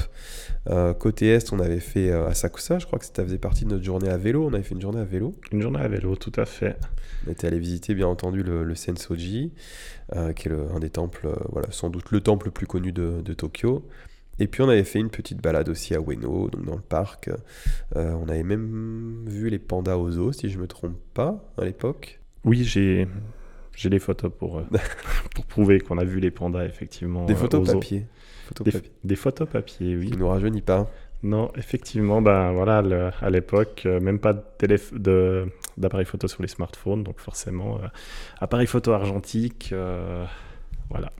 Et donc, tu disais, voilà, photo, tu, tu me parlais hier soir, autour d'un bon repas, que tu avais euh, retrouvé quelques photos euh, qui étaient floues, qui étaient noires ou qui étaient. Euh, c'était un flash. Alors, tu as, cru. je crois que tu as, découvert de quoi il s'agissait.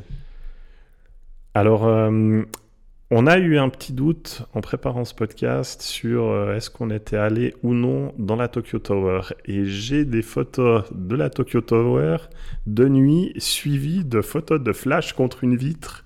De nuit, je présume que ça peut être une évidence qu'on était bel et bien allé en haut de la Tokyo Tower de nuit. On avait fait aussi Tsukiji, donc c'est le marché aux poissons. Alors, on en parle encore aujourd'hui, même si euh, ça fait quand même déjà pas mal d'années qu'il a, déménagé. En tout cas, la partie de Tsukiji, euh, marché aux poissons, a fermé hein, pour les professionnels. Maintenant, ça se passe à Toyosu, un petit peu plus loin. Et à l'époque, c'est vrai qu'on pouvait carrément rentrer dans le marché aux poissons. Je me souviens qu'on avait déambulé dans les allées, même si on s'était pas forcément levé euh, aux aurores pour ça. Euh, aujourd'hui, c'est impossible. Hein. On se balade, je crois qu'on est, enfin, j'en suis sûr, même on est surélevé, on est euh, séparé des professionnels par des vitres. On peut plus les déranger. À l'époque, c'était vraiment open bar. Hein. On s'était baladé, nous, entre les étals. c'était quelque chose. Ouais. Alors, on était arrivé effectivement peut-être un peu tard sur le matin de mémoire. Mais autrement, c'était voilà, c'était comme aller dans n'importe quel marché au final, euh, totalement ouvert, euh, on se promène, on regarde et... On avait discuté un petit peu avec certains, certains vendeurs, découvert des poissons un peu exotiques et c'est vrai que c'était vraiment une super expérience. Euh, on a passé du temps également à Odaiba. Oui. Ça, je pense que tu peux nous en parler parce que je crois que c'était même toi qui avais pas mal organisé la, la journée. Il y avait plusieurs, successivement, plusieurs choses qu'on avait faites pendant cette journée. Alors on avait, sauf erreur, commencé par le, par le Sega Joy Police, donc euh, euh, plus qu'une salle d'arcade, euh, un parc d'attractions dédié à Sega, où on avait passé pas mal de temps, fait quelques attractions, fait quelques, quelques, quelques bornes d'arcade également qui étaient présentes là-bas. Je pourrais plus citer les jeux et je ne sais pas si c'est dans le voyage de 2003 ou si c'était quand même déjà dans le voyage de 2009. Je me souviens qu'il y avait une borne d'arcade avec une espèce de table, et puis je crois qu'il fallait s'énerver, taper dessus, puis ensuite la renverser. Je ne sais plus si c'était avec toi que j'avais vu ça, mais ça m'avait assez interpellé comme possible. On pourra vérifier de quand date ce jeu. Et voilà, donc on a, on a commencé par ça, puis ensuite on s'est, on s'est promené sur l'île. Alors il y avait déjà beaucoup de centres commerciaux, enfin beaucoup de divertissements. Euh, bien entendu, un petit détour par euh, la, la, petite statue de la liberté. Euh, un détour également par la plage. Je ne sais plus si on avait trempé les pieds, mais je crois qu'on avait ça, c'est une bonne question. Ma mémoire me fait défaut là-dessus, mais oui, on était descendu, certainement. On était descendu en tout cas sur le sable, ça c'est sûr. J'ai quelques jolies photos d'ailleurs, dans, justement, dans les petits papiers qui traînent là. Euh, et j'ai une anecdote qui était assez intéressante. Euh, pendant le repas de midi, on avait mangé déjà une pizza. Alors j'ai la, la photo parce qu'elle était tellement éclatée que. Elle, elle, méritait une photo, elle, méritait une photo argentique à elle toute seule. Et j'ai souvenir, euh, et ça m'avait assez étonné, que, euh, que sur une autre table du restaurant, il y avait justement un couple de jeunes, et les deux jeunes étaient clairement euh, tout le long dans leur c'est juste les, portables de l'époque. C'était quoi C'était il appelait ça les Keitai ou quelque chose comme ça. Oui, au Japon on appelait ça les Keitai effectivement, et après on a appelé ça les Galake parce que c'est les portables des Galapagos, les anciens à clapper en fait. À l'époque c'était hyper moderne. Et je crois que pendant tout le repas ils se sont genre pas adressé la parole et ils ont passé tout le repas chacun sur leur Keitai. Et ça m'avait assez. Enfin. Ouais, j'avais trouvé ça un peu, un peu étrange. Et bon, bah le monde allant comme il va, aujourd'hui, c'est une scène tout à fait commune qu'on pourrait voir dans n'importe quel café ou restaurant ici, avec deux personnes qui finalement ne se parlent pas beaucoup et sont chacun sur leur euh, smartphone en partageant un repas. Mais à l'époque, ça t'avait surpris, c'était nouveau. ouais, voilà. On avait enchaîné après de l'autre côté d'Odaiba, hein, euh, du côté euh, un, peu plus, un peu plus en hauteur, derrière les, les, grands, les grands malls. On avait notamment fait deux visites assez sympas, je crois. Alors, euh, il y avait bien entendu le Panasonic Store, forcément, avec euh, à l'époque, euh, à grande époque de la GameCube, un peu ce partenariat entre Panasonic et Nintendo, qui fait qu'il y avait un petit, un petit coin Nintendo avec une petite statue de Mario, quelques jeux à, quelques jeux à essayer. et puis si mes souvenirs sont exacts, et je peux peut-être même te les retrouver, il me semble que du fait qu'on avait essayé certains jours, on avait droit à des goodies, et il me semble avoir pris des sortes de petites vignettes de, Zelda Wind Waker euh, que je dois avoir encore dans un tiroir quelque part. Oui, oui, je te le confirme. Et puis, euh, en dehors de, en dehors d'Odaiba, on avait euh, visité le musée de Ghibli. Alors finalement, c'est vrai qu'aujourd'hui, c'est un petit peu une évidence. Hein. donc le musée Ghibli, euh, pour ne pas le citer, donc c'est un musée qui est bah, à la gloire des films, notamment de, de Hayao Miyazaki. il a ouvert en 2001. C'est vrai que j'avais pas fait attention à l'époque, mais on est allé le visiter quasiment après son ouverture, seulement deux ans après. Aujourd'hui, c'est vrai qu'on l'intègre dans quasiment tous nos, tous nos voyages au Japon euh, quand on ne connaît pas, mais euh, ça reste un, petit pèlerinage aussi en quelque sorte, parce que beaucoup, beaucoup de, on a beaucoup d'amateurs de, Miyazaki dans notre entourage, mais à l'époque, c'était ouais, une découverte qui nous semblait naturelle, mais en fait, le musée était tout récent. Tu as, des souvenirs de ça, de cette visite? Parce que tu l'as refait, hein, moi aussi, mais euh, à l'époque de 2003. Alors, je l'ai refait effectivement dans les, dans les deux visites suivantes, enfin dans les deux voyages suivants. Et euh, la première fois, je me souviens euh, d'un film. Est-ce que c'était pas un film avec une baleine ou quelque chose comme ça? Exactement. Voilà, qui était projeté dans le, dans le petit théâtre euh, à l'intérieur. Je me souviens. Alors, la déco j'ai pas souvenir qu'il y ait eu de grande révolution dans, le, dans la déco, dans le musée en lui-même. Euh, d'une fois sur l'autre. Euh, mais clairement, c'était moi qui suis aussi un, grand fan euh, de parcs d'attractions, enfin qui l'habitude aussi parc Disney et autres, c'était vraiment impressionnant de voir aussi ce, souci du détail là pour tout ce qui est tout ce qui est Ghibli, même même même les WC sont thématisés, c'était assez assez assez incroyable et puis dans cette visite là, euh, donc, je crois que c'est toujours le cas. On réserve un slot, il n'y a pas plus de, personnes par heure. En revanche, j'ai quand même l'impression qu'il y avait sensiblement moins de monde sur les slots horaires que, sur, les, sur les voyages suivants. Maintenant que tu le dis, c'est possible hein, que les quotas fussent plus faibles à l'époque que, que, plus récemment. Alors j'en profite, hein, évidemment, je suis comme, comme toi Julien, moi je suis un grand grand fan du musée et puis des films. Si vous souhaitez, alors je fais l'instant promotion, si vous souhaitez aller un petit peu plus loin, euh, j'ai écrit un bouquin sur Miyazaki, donc n'hésitez pas, n'hésitez pas à aller le, consulter chez Sœur d'édition. Euh, donc ça évidemment c'était euh, c'était le moment pèlerinage du musée Ghibli et puis on avait quand même essayé aussi un soir de profiter de la, la vie nocturne tokyoïte. On s'était dit on va aller faire un tour du côté de, de l'Opongi donc ça on en a parlé hier soir. Je te laisse raconter cette anecdote si tu veux parce qu'elle est assez amusante. Voilà, donc euh, on était un peu euh, chaud bouillant pour y aller. je, ne sais plus ce qu'on a fait sur la journée, mais c'était quand même déjà. La soirée était quand même déjà bien avancée, mais on était motivé, motivé, motivé. Euh, donc voilà, donc depuis Minoa, on a pris ben, le métro, on a avancé un bout, et puis soudainement, le métro s'est arrêté. Et il s'est arrêté.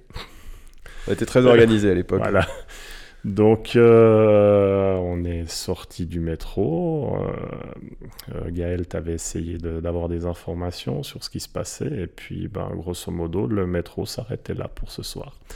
Donc, on était un peu coincé à mi-chemin, ou peut-être à quart chemin, j'ai envie de dire, euh, sans vraiment ben, savoir si est-ce qu'il valait mieux continuer à pied, puis trouver après d'autres moyens de rentrer au petit matin ou est-ce que ben, à ce moment-là, on, rentrait vers l'hôtel, mais on voulait quand même pas passer une soirée sans avoir pris un verre ou quelque chose comme ça. Donc, euh, du coup, on a décidé d'embrayer le, chemin vers l'hôtel et puis de s'arrêter à un combini pour prendre une canette de saké ou quelque chose comme ça. Et donc le premier, ça c'est toi qui me l'as rappelé hier soir, euh, le premier n'avait pas d'alcool, mais nous avait dit allez un petit peu plus loin, il y a, un vendeur de, de, liqueur. Donc bon, on est allé à ce petit vendeur de liqueur. Euh, on a pris une canette quelconque, sans doute un de ces trucs euh, un peu infâme, euh, mélangeant du saké avec du soda. Je, je, me souviens même plus ce que c'était. Euh, je crois que je t'avais un peu fait confiance sur le fait qu'il y aurait de l'alcool dedans. Ma connaissance du saké n'était pas excellente à cette époque-là. La mienne non plus. Et voilà, donc on a acheté ces deux canettes et puis on a, on a, on a fait notre, notre chemin. Euh, on a ouvert les canettes, on a goûté, puis bah, ça semblait vraiment être euh, du Fanta, donc euh, on s'est quand même posé des questions. Gaël a bien vérifié, il y avait le kanji du saké, tout. Donc voilà, c'était un peu étonnant, mais c'était une époque où je pense aussi on n'avait pas non plus beaucoup l'habitude de, de boire, boire ces choses-là, et puis bah petit à petit, le saké, enfin le, Fanta euh, a fait son petit effet. On va dire qu'on a eu un retour un petit peu joyeux et, et je l'espère pas trop bruyant pour nos, nos pour les hôtes du, du, New Koyo. Euh, en tout cas, s'il y en a qui nous écoutent ce soir, je, tiens, à nous excuser pour, euh, pour la gêne occasionnée. en tout cas, on n'avait pas fini en club, mais on s'était bien amusé quand même. Et voilà. ça, fait partie du voyage et des anecdotes assez sympas. Et cela étant dit, je suis étonné qu'on ait réussi à retrouver notre chemin au final. Écoute, c'est la magie du, du saké. Du saké Fanta. Euh, à Tokyo, j'ai l'impression que j'ai pas mal cité là. Je sais pas si tu as d'autres choses en tête sur ce qu'on a, ce qu'on a fait dans la capitale japonaise. Mais j'ai l'impression qu'on a. Ouais, on avait passé pas mal de temps en fait à droite à gauche. On avait bien profité de chaque, chaque quartier. Sur la journée vélo, on avait aussi de mémoire fait le, le palais impérial. Euh, exact. Les enfin, finalement la place en gravier devant, j'ai envie de dire. ouais, c'est vrai qu'en dehors des deux jours, euh, deux jours d'ouverture au public où c'est blindé, euh, il n'y a pas beaucoup à voir, mais bon, on avait quand même fait le tour. J'ai aussi quelques photos de nuit du, du Tokyo Dome. Euh, là aussi, je pense que Tokyo Dome City, on a dû être un petit peu peut-être juste sur la fermeture, fin de journée. Et puis, et puis voilà. Sinon, je crois qu'on a déjà pas mal, pas mal fait le tour, effectivement. Et alors, on a fait deux excursions. Donc, en dehors de Nomitaka, bien sûr, qu'on citait tout à l'heure pour le musée Ghibli, on a fait deux excursions euh, en dehors de Tokyo. On a pris le Shinkansen, donc le TGV euh, japonais, grâce à notre JR Et donc sur une des deux de ces deux journées, on a fait Kyoto. Alors avec le recul, c'est une bêtise, hein, on faut pas faire Kyoto sur la journée. c'était sportif. C'était sportif. Déjà, ça fait beaucoup de trains. Parce que je pense que tout mis bout à bout, on doit être à plus de 6 heures de, de transport, aller-retour. Et puis, en fait, sur place, on n'avait pas passé beaucoup de temps. Parce que nous, ce qu'on souhaitait voir en priorité, c'était le pavillon d'or. Mhm. Donc le Kinkakuji. Et c'est vrai que quand, euh, c'est vrai que quand tu y repenses, hein, on a fait euh, voilà, métro ou, ou train pour aller jusqu'à la gare de Tokyo, Shinkansen jusqu'à Kyoto. Une fois arrivé à Kyoto, on s'est peut-être un petit peu baladé autour de la gare, mais finalement, on a vite pris le bus pour aller euh, dans le quartier euh, donc euh, nord-ouest, hein, vers Sagano, euh, pour, arriver au pavillon d'or. Et puis la visite était très, très agréable, bien entendu, mais le temps était déjà, était déjà bien entamé. Le temps était déjà bien entamé. En revanche, j'ai vraiment un souvenir de, Kyoto comme une ville quand même un petit peu euh, rurale, j'ai envie de dire. Alors, pas, dans, pas dans le mauvais sens du terme, mais c'est vrai que c'était, c'était quand même beaucoup moins, à cette époque-là, encore beaucoup moins vertical que, Tokyo. Et puis, euh, ouais, ça, donnait un peu l'impression d'être euh, un peu à la, à la campagne. Euh, la visite au au Ginkakuji, j'ai aussi, j'ai aussi un bon souvenir parce qu'il me semble qu'il n'y avait pas tant de monde que ça, que les, itinéraires étaient un peu moins, moins balisés que de nos jours et que c'était vraiment, vraiment très agréable de, de pouvoir, de pouvoir circuler là autour.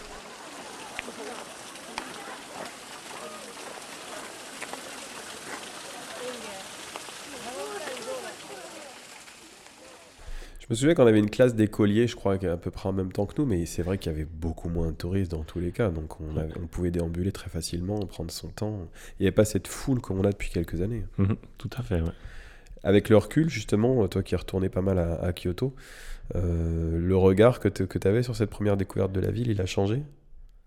Alors, il a évolué avec le voyage de 2009. Euh, donc, le au voyage de 2009, déjà, là, je trouve que la ville avait pris un peu de, un peu de hauteur. Euh, J'avais quand même le souvenir, dans le voyage de 2009, d'avoir pris le métro. Et puis, les écrans n'étaient pas encore euh, tout à fait adaptés. Il y avait des, captures d'écran à côté avec les explications en anglais, comment les, comment les utiliser euh, pour prendre les billets.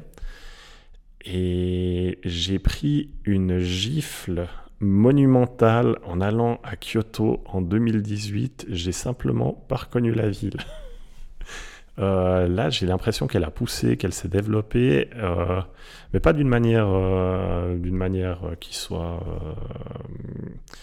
qui, qui, enfin, elle, a évolué à la japonaise. Ça reste une ville très agréable, mais c'est vrai que j'ai pris une grande claque quand, je suis retourné à Tokyo en 2018. Je pensais pas qu'en en aussi peu de temps, euh, la ville pouvait, euh, pouvait évoluer comme ça. Mais c'est le Japon. Alors c'est vrai que Kyoto c'est une ville qui est entourée de montagnes, donc euh, avec sa reconstruction post-guerre qui est très, très perpendiculaire, il y a peu de loisirs, euh, en tout cas euh, à part la faire grandir en hauteur comme tu le disais, même s'il y a pas mal de normes euh, comme dans beaucoup de villes du monde.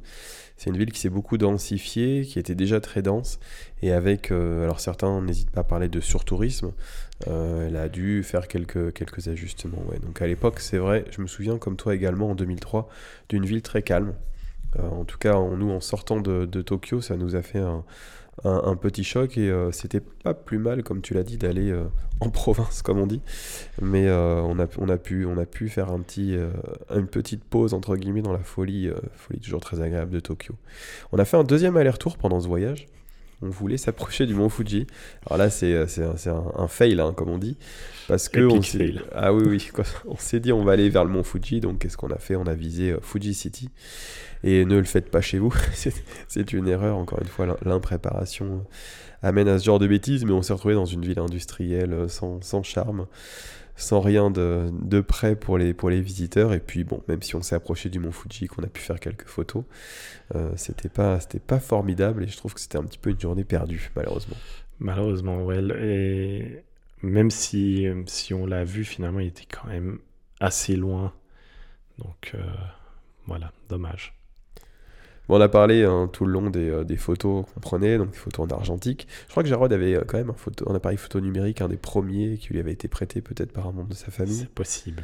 Mais on était vraiment dans un autre monde. Alors, euh, tu l'avais acheté sur place le caméscope ou tu l'avais avant de partir? Parce que tu avais filmé avec un caméscope. Alors le caméscope, je l'avais justement acheté euh, sur place dans une de ces boutiques en duty free à, Akiba. Le, le, prix paraissait correct pour l'époque par rapport au prix de l'électronique qu'on avait en Suisse. Euh, le modèle paraissait bien. Puis c'est vrai que c'était un achat qui était déjà aussi un peu prévu euh, depuis quelques temps, donc ça avait été l'occasion, puis ça a permis de ramener quelques, images vidéo, bon, dans une, dans une résolution qui aujourd'hui n'est plus tellement acceptable pour nos chères rétines, mais euh, ça reste toujours de bons souvenirs.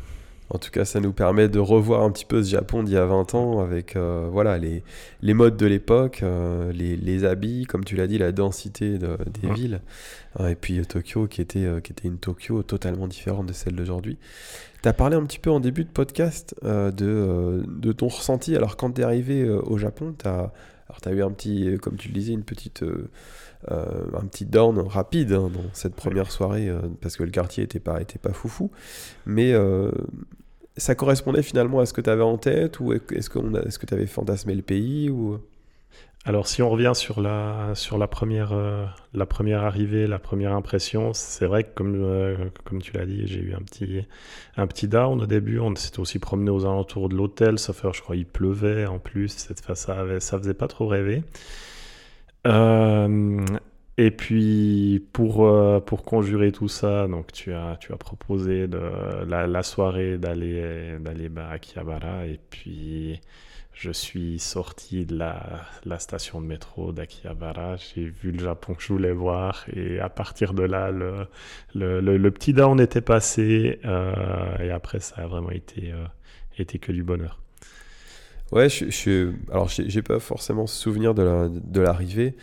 Euh, je me souviens surtout de ne pas avoir été très surpris, moi, du Japon. Parce que c'était la première fois qu'on y allait. Et puis, finalement, ce qu'on voyait du Japon, c'était, euh, bah, comme on le disait, des reportages mmh. sur, euh, à la télé ou ce genre de choses. Mais on n'avait pas beaucoup. Aujourd'hui, on est brevet d'images. On sait quasiment parfaitement ce que c'est que le Japon avant d'y aller, même si tu n'es jamais allé au Japon, il suffit de regarder euh, quelques heures de, de vlog YouTube mhm. et finalement c'est comme si tu y étais. Euh, nous à l'époque c'est vrai qu'on découvrait des choses qu'on ne montre pas. Je pense par exemple, on parlait tout à l'heure du Narita Express, le trajet qu'on fait qui est très long hein, entre l'aéroport de Narita et Tokyo qui dure plus d'une heure. On voit beaucoup de rizières, on voit beaucoup d'immeubles un petit peu sans, sans charme. C'est ça aussi le Japon, c'est euh, des paysages bah, pas forcément étonnant à perte de vue. C'est comme tu l'as dit, même en plein Tokyo, ou quasiment en plein Tokyo, euh, des quartiers résidentiels qui sont très grisâtres. Alors en plus il pleuvait, tu l'as dit, c'est vrai que l'arrivée était un peu sinistre.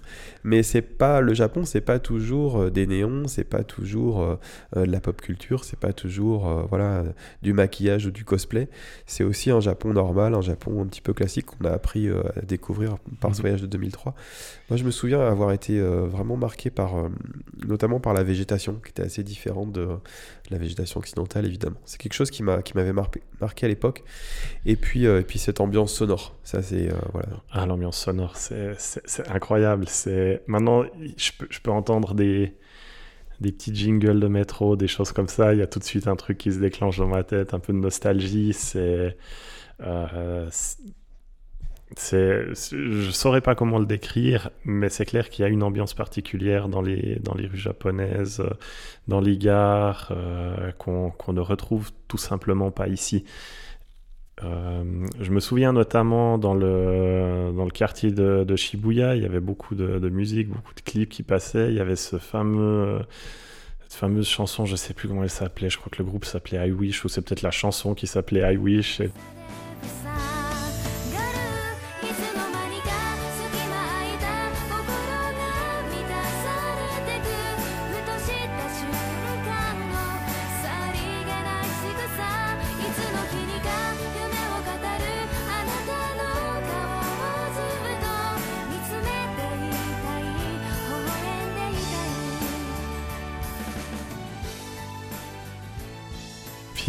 J'avais fini par. Euh, alors, ah, je l'ai pas mis dans mes, mes, petites reliques, mais, mais je dois retrouver le CD quelque part.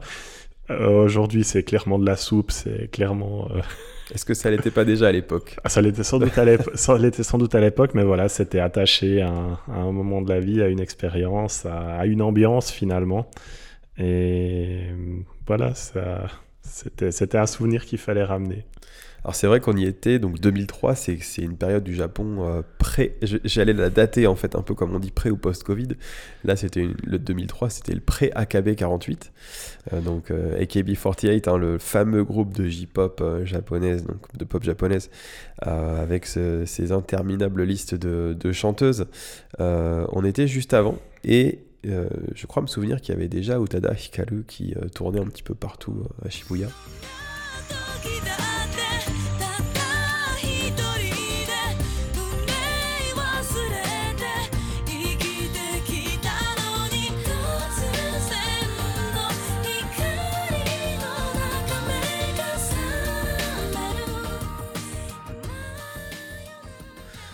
Increvable. Increvable, oui. qui existe encore et puis euh, on lui souhaite on lui souhaite une belle vie. Mais c'est vrai qu'en déambulant voilà dans ce Japon on avait euh, beaucoup de sons. On était abreuvé à la fois de musique et, de différents sons. Et je, te rejoins tout à fait. C'est vrai que c'est c'est un petit peu ça aussi le Japon sensoriel. Ouais. et de mémoire il n'y avait pas aussi euh, Ayumi Hamasaki qui faisait pas mal de pubs pour Panasonic à cette époque là qu'on la voyait partout aussi? Peut-être avant de disparaître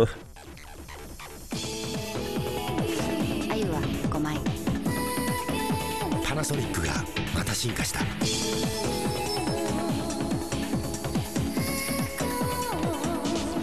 今度は世界最速の5倍速 MD 録音 MD に 5CD 気取りパナソニック 77MD 誕生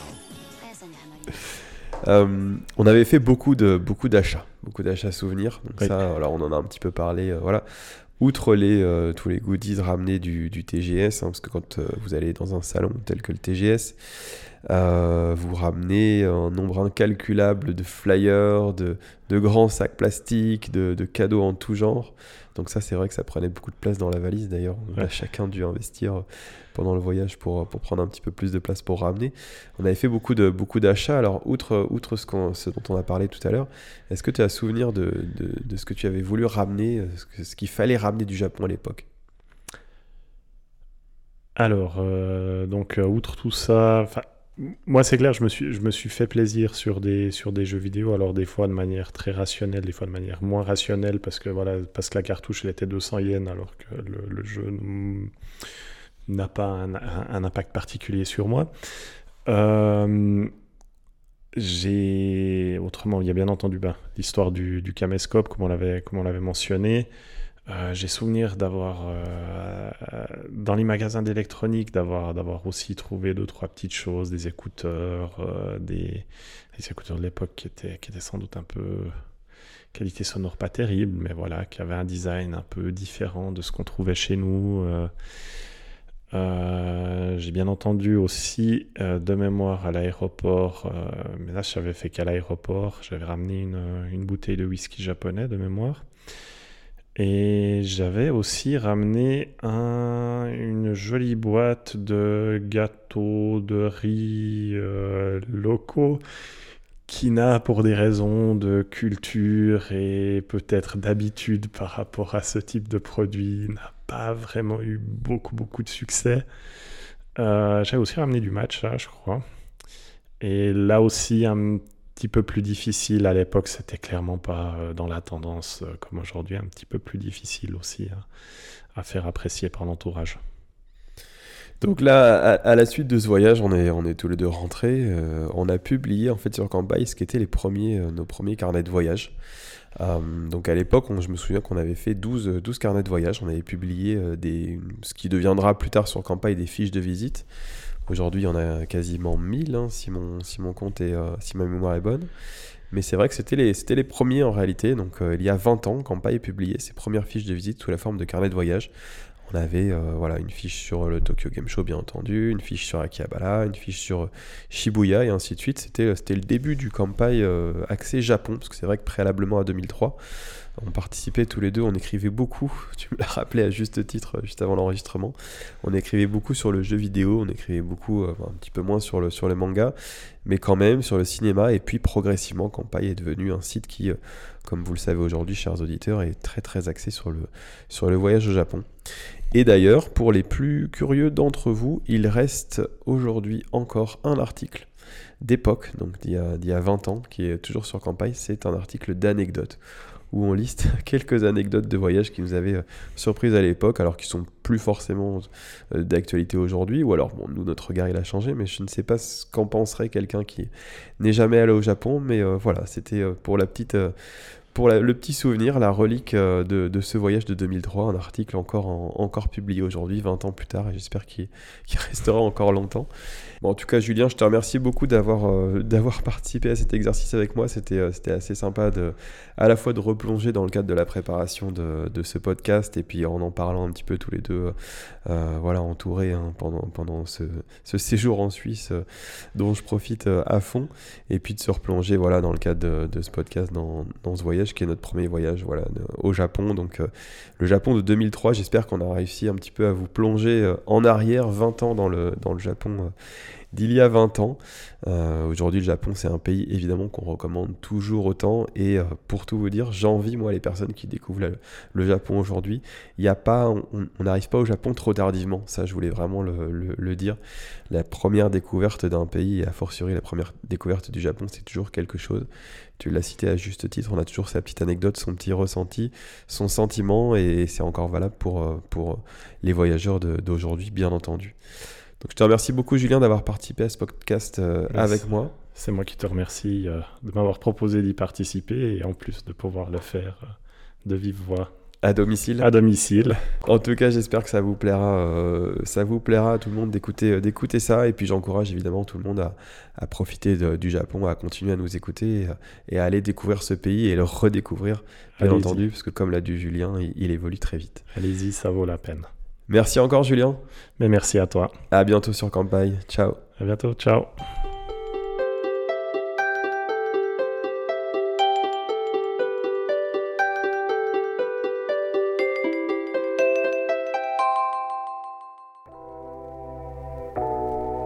Merci d'avoir écouté cet épisode du podcast Campai. Nous espérons qu'il vous a plu et que vous en avez appris plus sur le Japon. N'oubliez pas de vous abonner sur votre plateforme de podcast préférée de nous noter 5 étoiles si vous le souhaitez, et on vous dit à bientôt pour le prochain épisode.